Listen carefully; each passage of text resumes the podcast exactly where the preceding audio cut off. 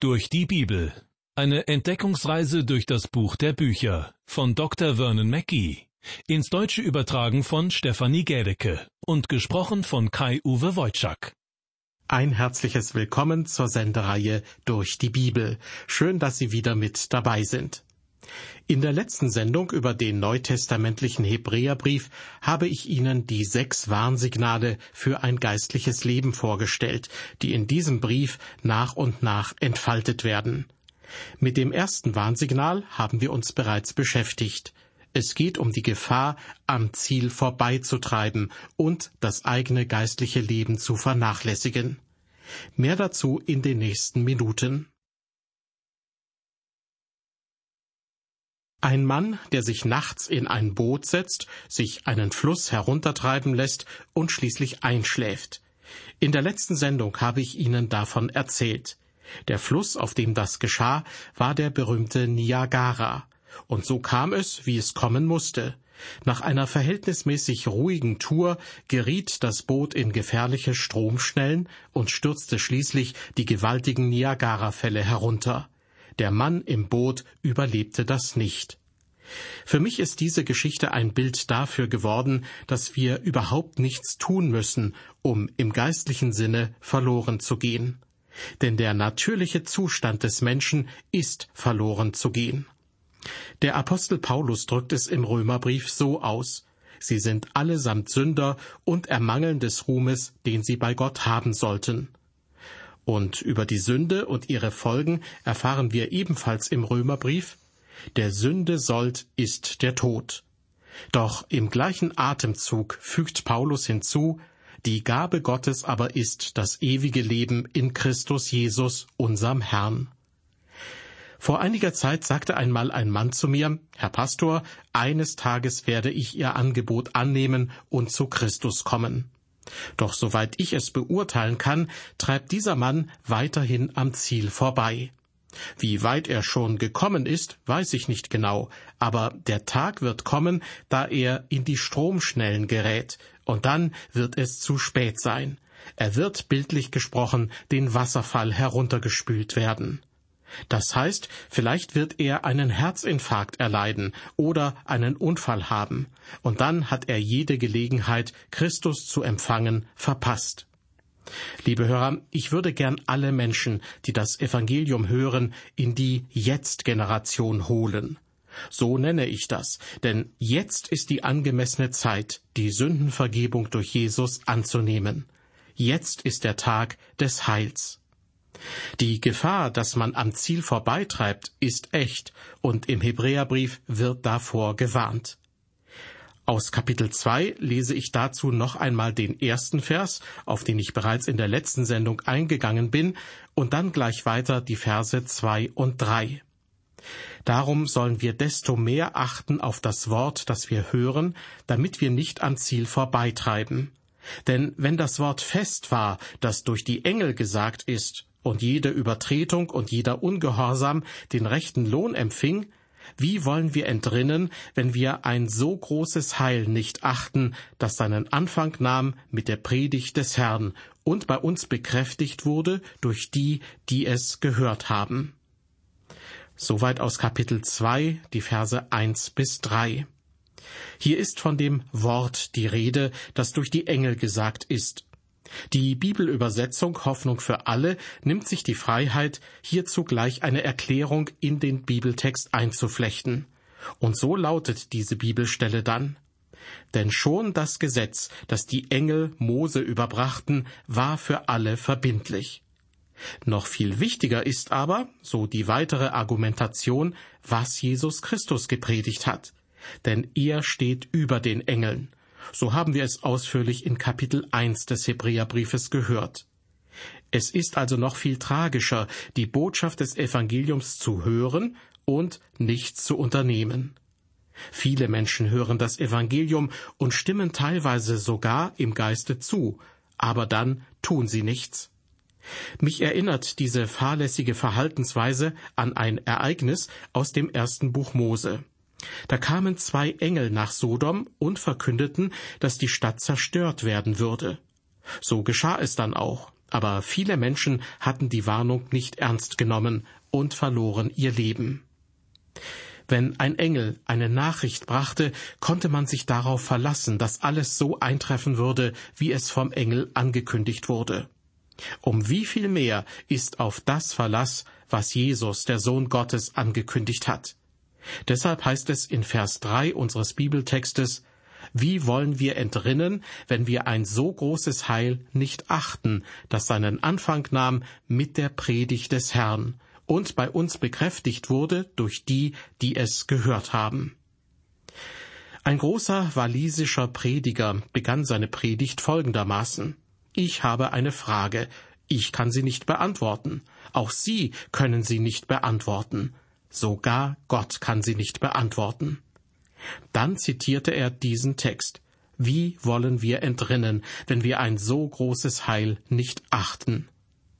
Kennen Sie einen Fluchtweg? Der einzige Weg ist Christus. Das sagte er auch im Johannesevangelium Kapitel 14 Vers 6.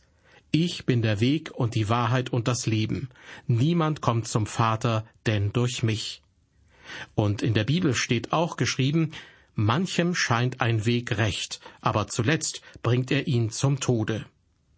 Es gibt viele Wege, die den Menschen richtig erscheinen. Gerade in Ländern mit einer freiheitlichen Verfassung kann man so viele religiöse Wege finden, wie man möchte. Wenn man nach einer bestimmten Glaubensrichtung sucht, dann wird man sie dort finden. Und sollte man keine finden, die einem gefällt, kann man einfach eine gründen. Und ich kann Ihnen garantieren, dass Sie auch einige Anhänger finden, die mitmachen werden. Manchem scheint ein Weg recht, aber zuletzt bringt er ihn zum Tode, heißt es in den Sprüchen Salomos. Und der Hebräerbrief warnt, wie soll man entkommen, wenn man so ein großes Heil ablehnt? Gemeint ist das Heil, das Christus uns anbietet. Liebe Hörer, was muss man tun, um verloren zu gehen? Die Antwort lautet nichts. Man geht einfach durch Vernachlässigung des Heils verloren. Jesus Christus hat gesagt, Kommt her zu mir, alle, die ihr mühselig und beladen seid. Und der Menschensohn ist gekommen, zu suchen und selig zu machen, was verloren ist. Interessant in Vers 3 unseres Bibeltextes aus dem Hebräerbrief ist die Anmerkung, dass das Heil bei uns bekräftigt wurde durch die, die es gehört haben. Das bezieht sich auf die Jünger Jesu und auf andere, die seinen Tod und seine Auferstehung bezeugen konnten und überall das Evangelium verkündeten. Weiter geht es nun mit Vers 4. Und Gott hat dazu Zeugnis gegeben durch Zeichen, Wunder und mancherlei mächtige Taten und durch die Austeilung des Heiligen Geistes nach seinem Willen. Meiner Meinung nach verweist der Autor des Hebräerbriefes an dieser Stelle auf den Pfingsttag, als der Heilige Geist empfangen wurde, und die Gaben, die damit verbunden sind.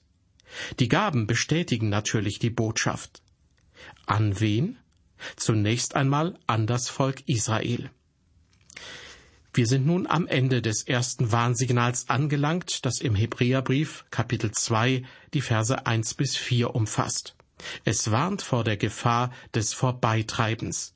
Es will uns nicht dazu veranlassen, langsamer zu fahren, sondern es geht darum, dass man nicht von den großen Wahrheiten abtreibt, die man vielleicht als selbstverständlich betrachtet. Mit Vers 5 erreichen wir nun einen neuen Abschnitt in unserem Bibeltext, und es wird deutlich, die Menschlichkeit Christi muss genau wie seine Gottheit betont werden. Er brachte die Gottheit auf diese Erde und er brachte die Menschheit zurück in den Himmel. In Vers 5 lesen wir, denn nicht den Engeln hat er untertan gemacht, die zukünftige Welt, von der wir reden. Zuerst muss man verstehen, von welcher Welt der Autor hier spricht. Viele denken, dass mit der zukünftigen Welt nur der Himmel gemeint ist. Im Griechischen bedeutet das Wort für Welt in diesem Vers jedoch die bewohnte Erde. Es geht also auch um die Menschen dieser Welt. In Matthäus 24, Vers 14 wird das sehr schön deutlich, denn dort heißt es, und es wird gepredigt werden dies Evangelium vom Reich in der ganzen Welt zum Zeugnis für alle Völker, und dann wird das Ende kommen. Der griechische Begriff für Welt, der ausdrücklich auch die Menschen dieser Welt mit einschließt, wird auch in Römer 10, Vers 18 verwendet. Paulus schreibt dort, ich frage aber, haben Sie es nicht gehört? Doch, es ist ja in alle Lande ausgegangen, ihr Schall und ihr Wort, bis an die Enden der Welt. Und gemeint ist die bewohnte Welt.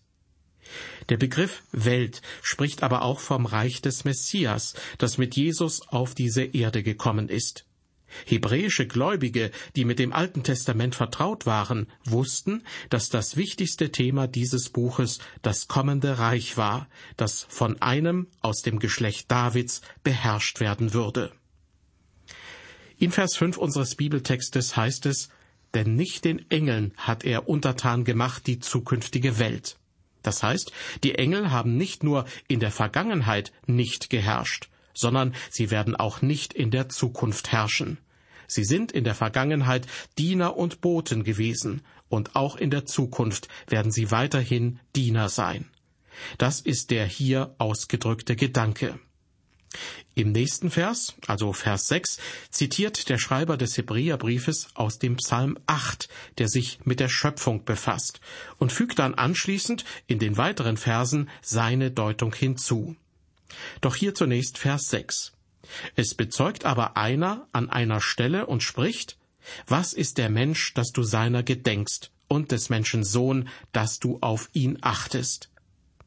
Ich möchte an dieser Stelle einen Moment lang innehalten und das Thema aufgreifen, das hier angesprochen wird. Was ist der Mensch, dass du seiner gedenkst? Ja, wer ist der Mensch überhaupt? Der Mensch ist ein kleines Wesen auf einem relativ kleinen Planeten. Jemand hat es einmal so formuliert. Der Mensch ist wie ein juckender Ausschlag auf der Außenhaut eines kleinen Planeten.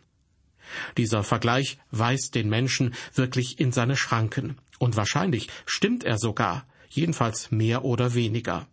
In Gottes Universum sind wir sehr klein. Jemand anderes hat einmal gesagt, wenn man das winzigste Teilchen der Schöpfung nimmt, die Bestandteile eines Atoms, und dann das größte Teil, und wenn man sie dann miteinander vergleicht, dann befindet sich der Mensch wahrscheinlich irgendwo in der Mitte. Ja, der Mensch befindet sich wahrscheinlich irgendwo in der Mitte der Schöpfung. Aber das Wichtigste ist, dass der Herr der Herrlichkeit, die zweite Person der Gottheit, Mensch wurde. Was ist der Mensch, dass du seiner gedenkst? Die Antwort lautet, Jesus wurde zum Menschen. Er verließ die Herrlichkeit des Himmels, kam auf diese Erde und wurde nicht zu einem Engel. Genau das wird uns der Autor des Hebräerbriefes mitteilen. Was ist der Mensch, dass du seiner gedenkst, und des Menschenkind, dass du dich seiner annimmst? Was ist der Mensch? An und für sich ist der Mensch nichts. Wenn man die Bestandteile seines Körpers auf chemische Komponenten aufteilen und sie auf dem Markt verkaufen würde, man bekäme wohl nicht einmal ein Taschengeld dafür. Die Körpersubstanz des Menschen ist also nicht sehr wertvoll. Doch wie steht es mit dem Verstand des Menschen? Nun, im Grunde weiß der Mensch nur sehr wenig. Was weiß er zum Beispiel über das riesige Universum, in dem wir leben? Wir haben Milliarden dafür ausgegeben, einen Mann auf den Mond zu schicken und herauszufinden, wie alles angefangen hat. Denn dass Gott der Schöpfer ist, wie schon ganz am Anfang der Bibel berichtet wird, das will der Mensch nicht glauben. Also, weder der Körper noch der Verstand des Menschen ist besonders viel wert. Der Mensch und seine Fähigkeiten, sie sind sehr begrenzt. Und wenn man den Menschen genauer betrachtet, erkennt man, dass er ein verlorener Sünder ist. Er befindet sich in einem schrecklichen Zustand. Da stellt sich schon die Frage, was ist der Mensch, dass du seiner gedenkst, und des Menschen Sohn, dass du auf ihn achtest? Nun, Gott besuchte uns, weil er mit uns sprechen und uns retten wollte, denn er sah unsere Verlorenheit. Weiter geht es mit Vers 7. Du hast ihn eine kleine Zeit niedriger sein lassen als die Engel, mit Preis und Ehre hast du ihn gekrönt. Gott machte den Menschen bei der Schöpfung niedriger als die Engel. Psalm 8, aus dem der Schreiber des Hebräerbriefes hier zitiert, lässt keinen Zweifel darüber aufkommen, dass der Mensch den Engeln unterlegen war. Doch derjenige, der den Engeln überlegen war, nämlich Jesus, ist bereit gewesen, niedriger als die Engel zu werden.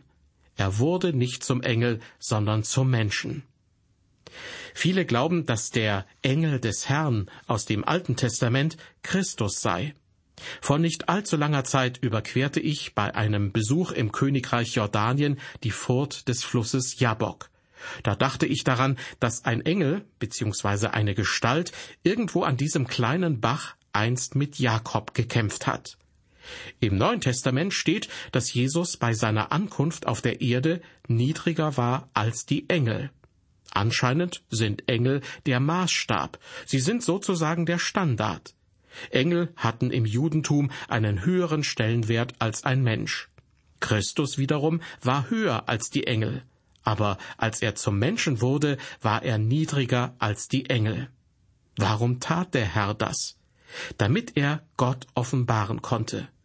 Christus ist auch der Stellvertreter der Menschen vor Gott. Er brachte sozusagen Gott auf die Erde und er brachte die Menschen in den Himmel. Wenn jemand in den Himmel kommt, dann wegen Christus. In Vers 7 unseres Bibeltextes erfahren wir auch etwas über die ursprüngliche Absicht Gottes für den Menschen. Mit Preis und Ehre hast du ihn gekrönt, du hast ihn zum Herrn gemacht über deiner Hände Werk. Der Mensch wird etwas tun, was kein Engel bisher getan hat. Die Engel beherrschen nicht das Universum Gottes, sie sind Gottes Boten. Es gab einen Engel, der Gott widerstrebte. Er versuchte sein eigenes Reich zu gründen. Er versuchte zum Herrscher zu werden. Sein Name war Luzifer. Wir kennen ihn heute unter dem Namen Satan oder Teufel. In dem Zustand, in dem sich der Mensch heute befindet, kann er nicht herrschen. Er zeigt dies zum Beispiel in den riesigen Metropolen dieser Welt, die teilweise außer Kontrolle geraten. Der Mensch kann nicht herrschen, aber er denkt, dass er es kann. Er hat Satans Ansicht übernommen. Er versucht ohne Gott zu herrschen. Ich bin der Meinung, Gott könnte viele Länder heute segnen, wie er es zum Teil in der Vergangenheit getan hat, als noch mehr Menschen anerkannt haben, dass sie von Gott abhängig sind. Weil ich in meinem Leben oft nach England gereist bin, habe ich mich ein wenig intensiver mit der englischen Geschichte befasst. Ich wollte die Abteien, Schlösser und Kathedralen mit einem gewissen Hintergrundwissen besuchen. Ich hatte vorher nicht gewusst, wie blutrünstig manche englischen Könige gewesen waren. Da konnte es zum Beispiel passieren, dass ein Mann zum König gekrönt wurde, und der tötete dann alle seine Verwandten, damit ihm niemand den Thron streitig machen konnte. Wenn Sie damals ein Bruder oder ein Cousin des Königs gewesen wären, hätten Sie möglicherweise in Schwierigkeiten gesteckt. Denn es hätte ihnen passieren können, dass man sie nach London zum Tower bringt und dort einen Kopf kürzer macht.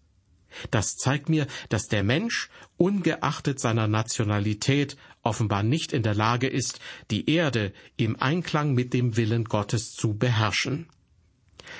Durch die Erlösung wird Gott dem Menschen jedoch die Fähigkeit des Herrschens zurückgeben. In Psalm 8, aus dem der Hebräerbriefschreiber zitiert steht, mit Ehre und Herrlichkeit hast du ihn gekrönt, du hast ihn zum Herrn gemacht über deiner Hände Werk. Der Mensch hatte diese gute Form von Herrschaft im Garten Eden verloren, als er Gott nicht gehorchte. Christus hat diese Form der Herrschaft nach Gottes Willen jedoch zurückgewonnen. Ich lese nun Vers 8. Alles hast du unter seine Füße getan. Auch das ist noch ein Zitat aus Psalm 8, und dann fährt der Schreiber des Hebräerbriefes fort, wenn er ihn, also wenn Gott seinen Sohn Jesus, alles unter die Füße getan hat, so hat er nichts ausgenommen, was ihm nicht untertan wäre. Jetzt aber sehen wir noch nicht, dass ihm alles untertan ist. Alles hast du unter seine Füße getan. Gemeint sind die Füße Christi, nicht die des Menschen. Und am Schluss von Vers 8 heißt es, Jetzt aber sehen wir noch nicht, dass ihm alles untertan ist. Doch wenn Jesus eines Tages wiederkommt, wird man keine Krankenhäuser mehr brauchen. Es wird auch keine Verbrechen oder Armut geben. Im Himmel herrschen paradiesische Zustände. Nun kommen wir zu Vers 9, zur Kernstelle dieses Kapitels. Den aber, der eine kleine Zeit niedriger gewesen ist als die Engel, Jesus, sehen wir durch das Leiden des Todes, gekrönt mit Preis und Ehre. Denn durch Gottes Gnade sollte er für alle den Tod schmecken. Jesus sehen wir. Weil Jesus das für uns getan hat, was er getan hat, sehen wir ihn. Wir sehen Jesus. Damit ist kein beiläufiger Blick gemeint. Es bedeutet, dass wir ihn mit Verständnis ansehen können. Wir verstehen, dass es in ihm etwas gibt, das unser kleiner Verstand nicht begreifen kann. Wir sehen ihn mit Glauben, Vertrauen, Staunen, Ehrfurcht und Verehrung an. All dies ist in dem Satz Jesus sehen wir enthalten. Liebe Hörer, sehen Sie ihn in diesem Sinne? Hat der Geist Gottes den Schleier von Ihren Augen genommen, so dass Sie ihn sehen können? Jesus sehen wir. Das hat auch etwas damit zu tun, dass er Mensch geworden ist. Und Jesus, das ist ja auch sein menschlicher Name. Vor seiner Geburt in Bethlehem sagte der Engel zu Josef, dem sollst du den Namen Jesus geben, denn er wird sein Volk retten von ihren Sünden. Eine weitere interessante Formulierung aus Vers 9 möchte ich aufgreifen, der eine kleine Zeit niedriger gewesen ist als die Engel. Der Schwerpunkt liegt an dieser Stelle nicht darauf, dass er niedriger war als die Engel, sondern auf dem Ausdruck kleine Zeit. Man könnte auch sagen, der eine kurze Zeit niedriger gewesen ist als die Engel. Für diese kurze Zeit, die er auf der Erde war, vermutlich 33 Jahre, war er niedriger als die Engel. Weiter heißt es, wir sehen Jesus durch das Leiden des Todes. Man könnte auch sagen, aufgrund des Leidens des Todes. Nur Christus konnte die Menschen erlösen, und er konnte es nur durch den Tod am Kreuz tun. Es war der einzige Weg. Jesus war, so lesen wir weiter, gekrönt mit Preis und Ehre. Er wurde nicht wegen seines Todes mit Preis und Ehre gekrönt, sondern weil er auf diese Erde kam und für uns am Kreuz starb. Er ward den Menschen gleich, und deshalb empfing er im Himmel Preis und Ehre, etwas, das es zuvor nicht gegeben hatte. Und schlussendlich heißt es in Vers 9, durch Gottes Gnade sollte er für alle den Tod schmecken. Das bedeutet, dass er nicht nur die Schmerzen des Todes ertrug, sondern auch den Tod selbst, und das in seiner vollen Tiefe. Er trank den Kelch des Todes. Dieser bittere Kelch wurde an seine Lippen gehalten, und er trank jeden Tropfen. Er tat es für uns, durch Gottes Gnade. Dieser Gott möchte heute mit uns gnädig sein und uns retten. In dieser Sendung wurde uns die Frage gestellt, ob Gott den Schleier von unseren Augen genommen hat, so dass wir Christus voller Glauben, Vertrauen, Staunen, Ehrfurcht und Anbetung ansehen können. Wenn das nicht der Fall ist, wird uns im zweiten Kapitel des Hebräerbriefes in Vers 9 erklärt, dass wir ihn durch das Leiden des Todes sehen können und weil er mit Preis und Ehre gekrönt ist. Möge der Schleier der Blindheit von unseren Augen gelüftet werden, damit wir den Herrn Jesus Christus erkennen können. Mit diesem Wunsch möchte ich mich von Ihnen verabschieden. Gottes Segen mit Ihnen und auf Wiederhören.